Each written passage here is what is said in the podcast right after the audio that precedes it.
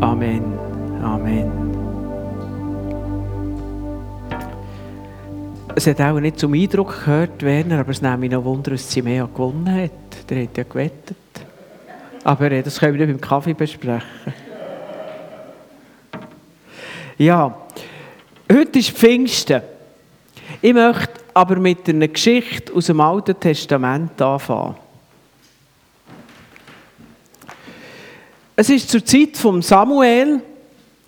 Also Israel lebt seit einigen Jahrhunderten im Land Kanaan und wird durch sogenannte Richter geführt. Die haben andere Aufgaben gehabt als einfach bei uns Richter, sondern dass sie nebst dem, dass sie Gericht haben geübt, ist es auch noch, ähm, sie auch noch ein Stück weit eben Führer gewesen. Und einer von diesen Richtern, eine zentrale Figur, der letzte von diesen Richtern, von der Richterzeit, war der Samuel.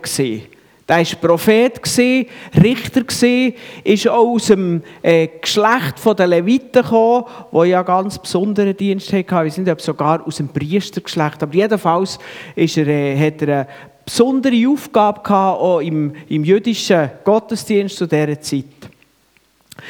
Zu seiner Zeit haben die Menschen nachher verlangt von ihm, dass er einen König über sie setzt. Sie haben das Gefühl gehabt, dass mit diesen Richtern, das ist nicht so ihr Ding, das funktioniert nicht. Sie wollen wie die anderen Völker so einen richtigen König, der sie führt, der sie in Krieg führt, in Sieg führt. Das ist dann, äh, sie sind nicht unbedingt primär ein kriegerisches Volk gewesen, aber die Völker um sie herum haben sie immer wieder bedrängt und unter Druck gesetzt. Ähm, und das war eine schwierige Zeit gewesen, wo man nicht so sicher hatten, wie für uns selbstverständlich ist ist. Und äh, so haben sie gefunden, mit dem König wäre alles besser. Und so hat der Samuel zuerst der Saul zum König gesalbt und wo der ist Gott untreu geworden, ähm, hat er nachher noch der David gesalbt. Und meine Geschichte stammt aus der Zeit, aus dieser Zeit, und zwar vom Saul, gerade etwa so dann, wo er ist zum König gesalbt wurde, oder eigentlich noch kurz vorher. Der Saul, sein Vater, er war nämlich in der Landwirtschaft tätig und dem sind eines Tages die Esel davon gelaufen. Und er hat der Saul und einen Knecht geschickt, um die Tiere zu suchen. Und die waren mehrere Tage unterwegs, für die Esel zu suchen. Und nachher lesen wir in der Bibel, im 1. Samuel 9, Vers 5 und 6.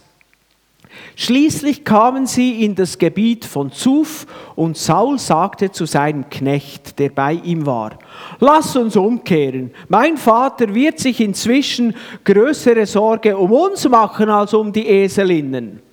Doch der Knecht antwortete, einen Moment noch. Hier in der Stadt lebt ein Mann Gottes, eben der Samuel. Er wird sehr verehrt, weil alles, was er sagt, eintrifft. Lasst uns dort hingehen. Vielleicht kann er uns sagen, welchen Weg wir gehen müssen. Die Menschen zu dieser Zeit müssen einen Samuel aufsuchen oder irgendeinen Prophet und einen Priester, um von Gott Rat zu empfangen. Tatsächlich ist es so, dass der Heilige Geist zu dieser Zeit nur auf ein paar einzelne Leute gefallen ist. Entsprechend hat man nur einzelne Leute gesalbt. Man hat Prof äh, Priester gesalbt, Propheten gesalbt und dann später eben Könige. Und bei diesen Leuten hat man dann um Rat gesucht, um Hilfe. Von ihnen hat man Rechtsprechung erhalten.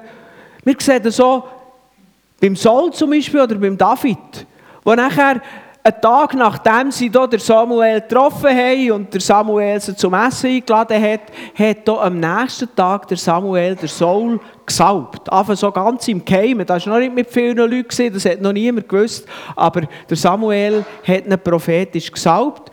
Und dort erklärt er ihm dann, jetzt werden da weitergehen, und dann werden so auf Propheten kommen. Und dann heisst es dort, zur gleichen Zeit wird der Geist des Herrn mit Macht über dich kommen, also über Saul.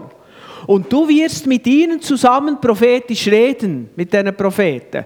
Du wirst in einen anderen Menschen verwandelt werden. Wenn diese Zeichen eingetreten sind, dann tu, was du für richtig hältst. Dein Gott wird mit dir sein. Das hat nur für den Saul gegolten. Und nur von dann, dem Punkt an, wo der Samuel ihn gesalbt hat. Ein paar Kapitel später lesen wir ganz ähnlich beim David. Und während David inmitten seiner Brüder stand, nahm Samuel das Öl, das er mitgebracht hatte, und goss es, David, äh, und goss es über Davids Kopf aus. Von diesem Tag an kam der Geist des Herrn über ihn und verließ ihn nicht mehr. Hier sehen wir die grossen Ausnahmen der Leute, die den Heiligen Geist haben bekommen Zudem, der Heilige Geist ist nicht immer lebenslang geblieben, wie sie jetzt vom David steht. Beim Saul steht es nämlich anders, wo er Gott ist untreu geworden heisst, der Geist des Herrn hatte Saul verlassen. Ich habe ja im Januar angefangen zu sagen, ich möchte den Altbund und den Neubund vergleichen. Dann habe ich gedacht, das wollte ich mit Pfingsten auch machen. Wie ist das mit dem Heiligen Geist? Und jetzt haben wir hier ins Alte Testament, die Alten Bund, geschaut. Die Leute mussten zu den gesalbten Personen hergehen, um Gott zu befragen. Die mussten auf Jerusalem reisen, für Gott zu begegnen, zum Tempel. Sie haben den Heiligen Geist nicht in ihnen und auf ihnen erlebt, jeder bei sich selber. Das ist der Altbund. Wechseln wir jetzt und gehen wir in Neubund und lesen eben vom Pfingsttag. Dem grossen Tag, wo der Heilige Geist auf die Nachfolger von Jesus gekommen ist. Und so lese ich in der Apostelgeschichte 2 die ersten vier Verse und dann sehen wir den Kontrast. Am Pfingsttag waren alle versammelt. Damit sind die 120 oder ich weiß nicht, wie viele Nachfolger von Jesus gemeint.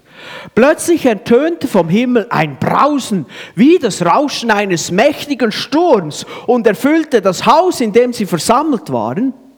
Dann erschien etwas, das aussah wie Flammen, die sich zerteilten, wie Feuerzungen, die sich auf jeden einzelnen von ihnen niederließen. Und alle Anwesenden wurden vom Heiligen Geist erfüllt und fingen an, in anderen Sprachen zu sprechen, wie der Heilige Geist es ihnen eingab. Flammen, Feuerzungen, Spektakel, das ist das eine. Aber was mich fasziniert, ist auf jeden Einzelnen. Alle Anwesenden, alle haben den Geist bekommen. Seht ihr, was für eine Diskrepanz zum alten Bund? Wo wir jetzt irgendwie als Pfingster, früher hätten wir auf Emetten rauf müssen und dort hätten wir irgendwie, ja, der Präsident, Jakob Zopfi früher noch, oder? Und dann hätte man dort müssen fragen. Aber im neuen Bund ist das ganz anders. Jeder Einzelne, alle. Was für ein Wandel. Jeder Christ überkommt den Heiligen Geist. Jeder Christ hat den Heiligen Geist. Wir haben eine völlig neue Situation, weil der Geist lebt in uns. Und so sind wir Gott immer nach. Und das hat spektakuläre Folgen. Im 1. Petrus 2,9 heisst es, dass Christen als königliche Priesterschaft bezeichnet werden. Wir haben nicht mehr den Priester. Ja, es gibt Denominationen, die ihre, ähm, ihre, sagen wir jetzt, Geistlichen nicht Pastor oder Pfarrer nennen, sondern Priester. Aber das ist nicht das damit gemeint, wie im, im, ähm, im Alten Bund. Sondern wir sind eine königliche Priesterschaft als Gläubige. Wir sind alle eingesetzt. Seit der Reformation hat man das auch wieder ganz neu betont. Wir reden vom Priestertum von allen Gläubigen. Wir alle haben eine persönliche Beziehung zu Gott. Wir alle sind beauftragt. Wir brauchen nicht einen Mittler, um zu Gott zu kommen. Wir dürfen direkt mit Gott verbunden sein. Ja, wir müssen nicht einmal in dem Sinn zu Gott kommen. Er lebt ja in uns, er ist da. Wir alle sind auch beauftragt, mitzuhelfen, sein Reich zu bauen, Gemeinde zu bauen. Und so vergleicht das Neue Testament Gemeinde mit einem Lieb. Und dass wir uns nicht missverstehen. Wir haben zwar alle den Geist, und zwar den genau gleichen Heiligen Geist. Das bedeutet aber nicht, dass jeder alles muss und alles kann. Das Bild vom Lieb macht klar, dass alle dazugehören, aber nicht jedes Organ hat die gleiche Aufgabe. Ich kann machen, was ich will, mit meinen Augen kann ich einfach nicht hören. Und mit meinen Füßen kann ich das Essen nicht können. Das geht nicht. Nase ist gut zum Schnaufen, zum Schmöcken, aber Sachen aufheben mache ich besser mit den Hängen. Jeder Christ hat den Heiligen Geist, aber nicht jeder hat die gleiche Begabung vom Geist. Gott will es so. Ärgere dich nicht, dass du gewisse Sachen nicht kannst.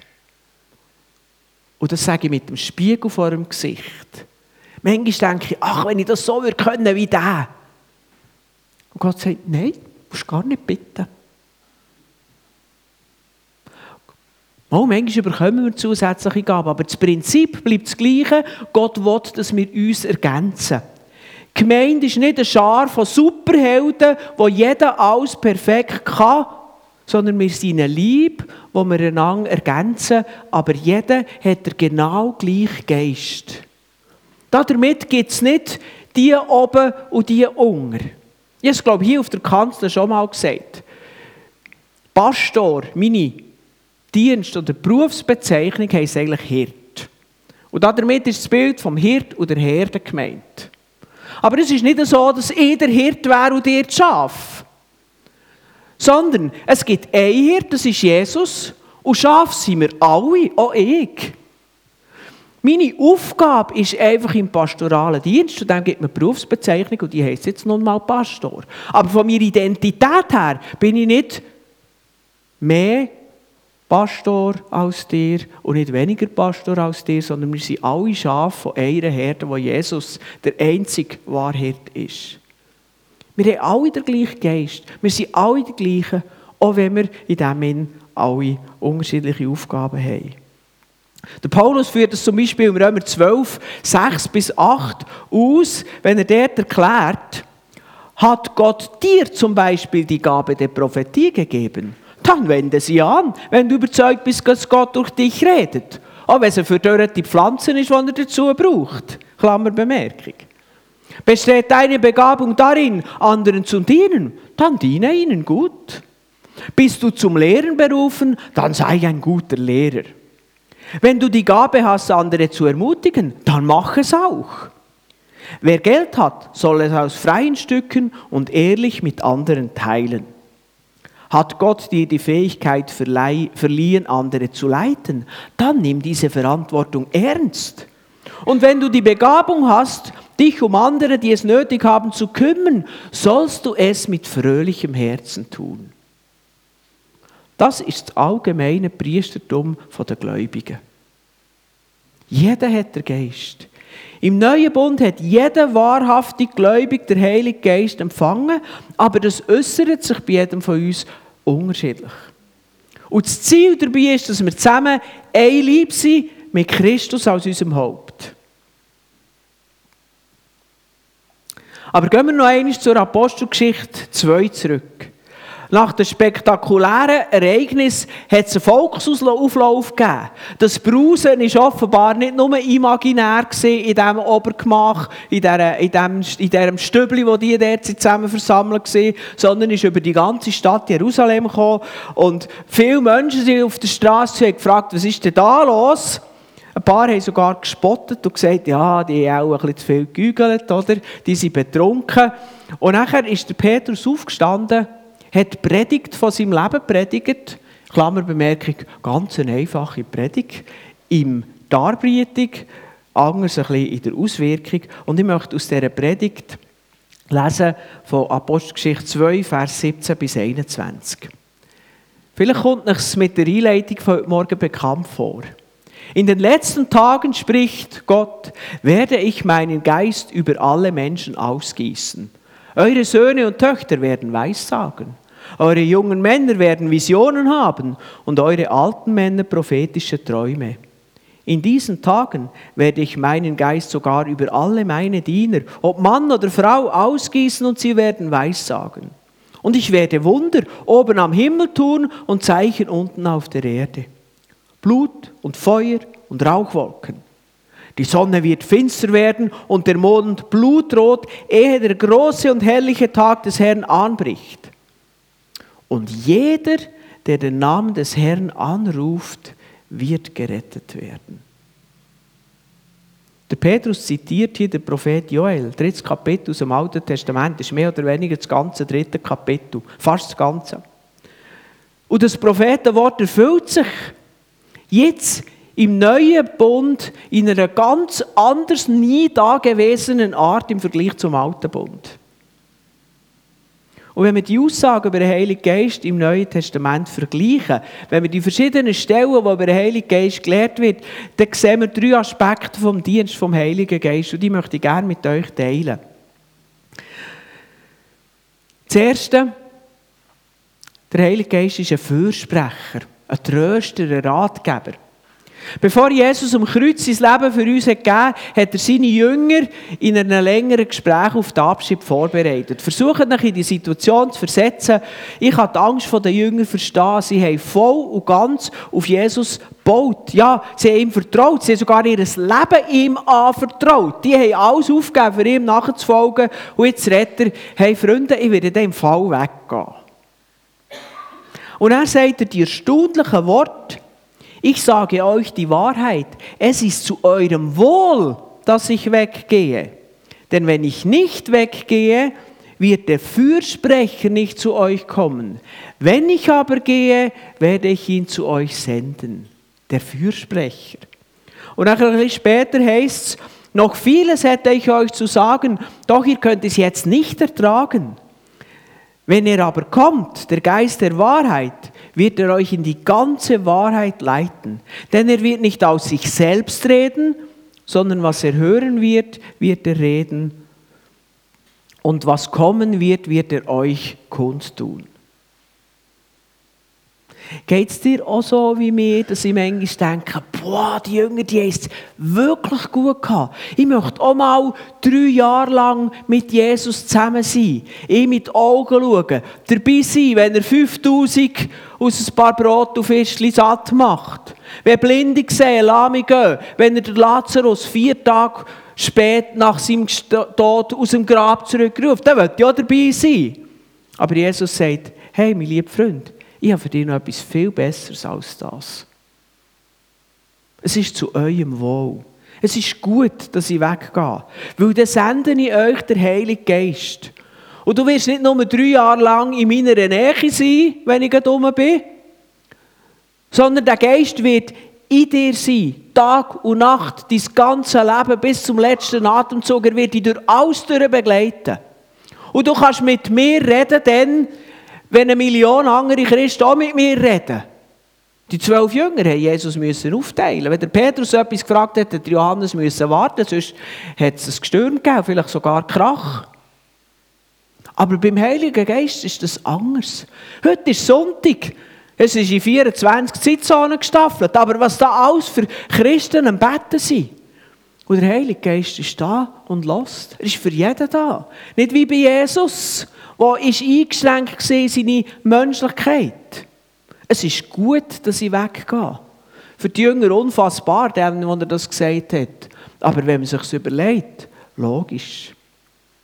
Und das Wort Fürsprecher, das wird ganz unterschiedlich übersetzt. Ihr könnt zehn verschiedene deutsche Übersetzungen auftun. Ihr bekommt, ja, vielleicht nicht zehn, aber wahrscheinlich etwa sechs, sieben unterschiedliche Wörter. Manchmal äh, heisst es Beistand, manchmal heisst es Ratgeber, Helfer, Tröster oder eben Fürsprecher. Und es geht um das griechische Wort Parakletos. Und das müssen wir so übersetzen, einer, der zur Ermutigung zu jemandem steht. Oder ein zum Beistand herzugerufener. Und in dem Sinn zeigen die verschiedenen Übersetzungen gut, um was es geht. Eigentlich sollte man, wenn man den Vers liest, immer alle Übersetzungen haben und in allen lesen, weil es braucht beides. Ein Fürsprecher, da denken wir einfach, ja, wenn ich Rechtshändler habe, dann muss er für mich fürsprechen. Aber er ist eben noch ein Tröster. Er ist eben noch ein Ermutiger. Wir haben einen Freund, der uns begleitet, lehrt, stärkt, ermutigt, ermahnt, der nötig tröstet. Im Bild geredet ist er vielleicht wie ein Bergführer, der mit uns auf unserer Lebensreise der Berg auf unterwegs ist, der uns führt, der uns zeigt, aufpassen, der uns den Rücken stützt, der uns mit der Hand zieht, wo wir mit ihm im Seil sind und, wir, und er lässt nicht los, bis wir mit ihm zu oberst am Ziel sind. Ein Beistand, ein Fürsprecher, ein Tröster, ein Ratgeber. Denk daran, Pfingsten sagt zu dir als Christ, du bist nie allein. Gott ist immer mit dir. Der Heilige Geist wohnt in dir. Er packt dir Hand und bringt dir das Ziel. Das ist Pfingsten. Der zweite Aspekt finden wir im Epheser 1, 13 und 14, dort, wo der Paulus zu den Christen in Ephesus sagt, auch ihr gehört jetzt zu Christus. Das waren ja Heiden der Großteil der Christen in Ephesus. Auch ihr gehört jetzt zu Christus.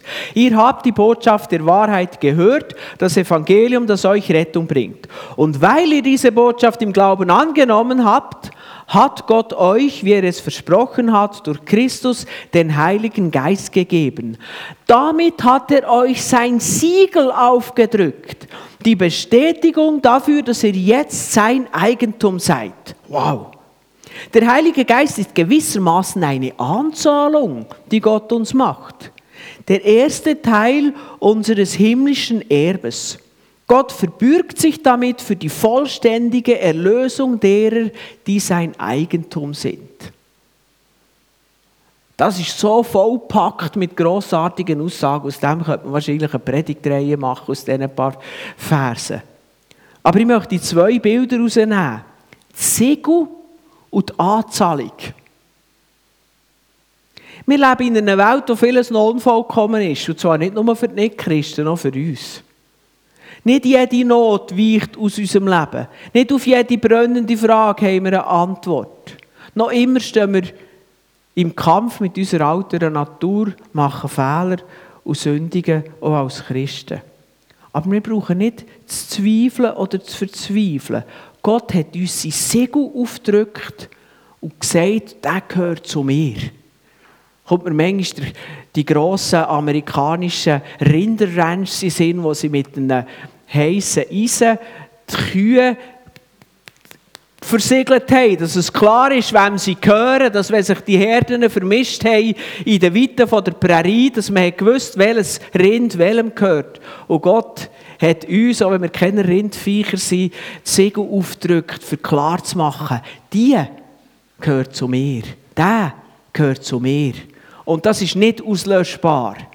Geist ist auf uns. Zudem hat er uns eine Anzahlung von dem gegeben, was wir einig in ganzer Fülle als Erb dürfen antreten. Darum ist das zweite Siegel von Gott, das Unterpfand, Anzahlung. Auch da gibt es verschiedene Übersetzungen. Das ist der zweite Aspekt. Was für ein Trost in einer Welt, wo wir viele Fragen haben, mit in Herausforderungen stehen, wo wir manchmal gefordert, häufig überfordert sind. Wenn du einen Fehler machst, denk daran, du hast das Siegel von Gott, du gehörst zu ihm. Gott hat dich durch den Heiligen Geist unwiderruflich als sein Eigentum kennzeichnet. Und er hat dir auch einen ersten Anteil vom grossartigen Erb gegeben. Wenn du krank bist und dich nach Heilung sehnst, denk daran, du hast bereits eine Anzahlung. Ja, wir erleben noch nicht, dass alle einfach gesund werden, wie es wird sein, wenn wir einmal bei ihm werden sein. Aber wir erleben sie jetzt schon. Und die, die vielleicht nicht körperlich so berührt werden, wie sie sich wünschen, die erleben, dass Gott bei ihnen ist und durch die Situation durchgeht. Wir haben eine Anzahlung. Gott lässt uns nicht hängen. Er tröstet uns, er stärkt uns. Und wir erleben ihn. Die Siegel von Gott, die Anzahlung. Und der letzte Aspekt ist Kraft und Vollmacht. Wir sind berufen als Mitarbeiter von Gott, sein Werk, Gemeinde mitzubauen. Wir sollen aktiv mit dabei sein, wenn Gott sein Reich baut. Das ist ein Auftrag, den hat er uns klar gegeben. Aber das ist eine übernatürliche Aufgabe, eine übernatürliche Berufung. Und das überfordert uns völlig, wenn wir nicht auch eine übernatürliche Begabung dazu haben. Und in Markus 16 lesen wir, Geht hin in alle Welt und verkündigt das Evangelium aller Kreatur. Auftrag. Wer zum Glauben kommt und getauft wird, wird gerettet werden. Wer aber nicht zum Glauben kommt, wird verurteilt werden. Denen aber, die zum Glauben kommen, werden diese Zeichen folgen. In meinem Namen werden sie Dämonen austreiben, in neuen Sprachen werden sie reden, Schlangen werden sie mit bloßen Händen aufheben und tödliches Gift, das sie trinken, wird ihnen nicht schaden. Kranke, denen sie Hände auflegen, werden gesund werden. Wie gesagt, Gott geht diese große Aufgabe, aber er rüstet uns in einer Art und Weise aus, wo weit über unsere natürlichen Gaben und Fähigkeiten hinausgeht.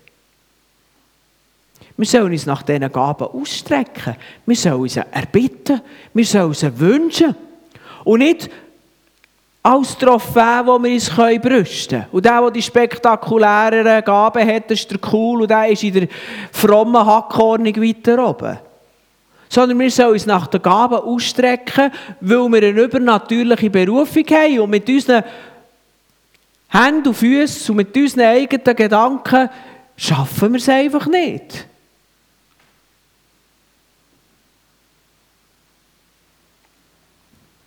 Das sind die drei Aspekte vom Wirken vom Geist.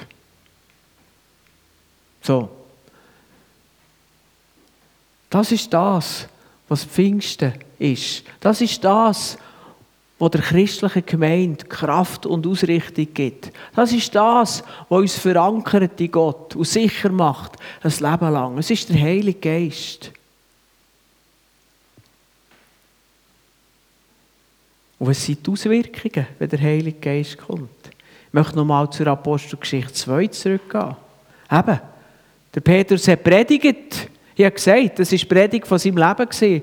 Aber es war eine simple, einfache Predigt. Nicht eine super rhetorische, weiß nicht was, ausgefeilt und weiß nicht was alles. Aber wenn wir nachher weiterlesen, was sie von Petrus hörten, traf sie ins Herz. Und sie fragten ihn und die anderen Apostel, Brüder, was sollen wir tun? Petrus antwortete ihnen, kehrt euch ab von euren Sünden und wendet euch Gott zu. Lasst euch alle taufen im Namen von Jesus Christus zur Vergebung eurer Sünden. Dann werdet ihr die Gabe des Heiligen Geistes empfangen. Diejenigen, die glaubten, was Petrus gesagt hat, wurden getauft und gehörten von da an zur Gemeinde. Insgesamt etwa 3000 Menschen. Die Einwohnerschaft vor Berg ist, glaube ich, etwa 3000. Guter Start. Das möchte ihr leben. Heute, hier, unter uns. Würde es wahrscheinlich herausfordern, hier zu bargen. Aber Gott hat auch die Jünger geholfen, das näher zu managen. Und so dürfen wir wirklich Pfingsten als Verheißung, als Hoffnung haben und daran festhalten. Amen.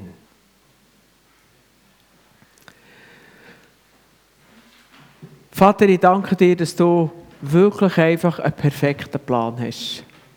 Jesus, ich danke dir, dass du in den Himmel zurück bist und dass du den Geist geschickt hast, der da ist, der auf uns ist wo wirklich da ist, einfach in dieser Art, wie du es uns versprochen hast, in dieser Art, wie wir es brauchen. Herr, ich danke dir für deine Gnade, für dein Segen. Ich danke dir, dürfen wir wirklich einfach wissen, dass wir den Fürsprecher haben. Dürfen wir wissen, dass wir das Unterpfand, das Segel haben. Und dürfen wir wissen, dass wir Kraft und Vollmacht haben. Ich bitte dir, dass wir Menschen sind, die von diesen Sachen geprägt sind dass wir auf das bauen und auf das gegründet sind. Und ich danke dir für deine Gnade. Lob und Preisung dir. Amen. Amen. Und ich möchte, wenn wir jetzt nochmal in einen Lob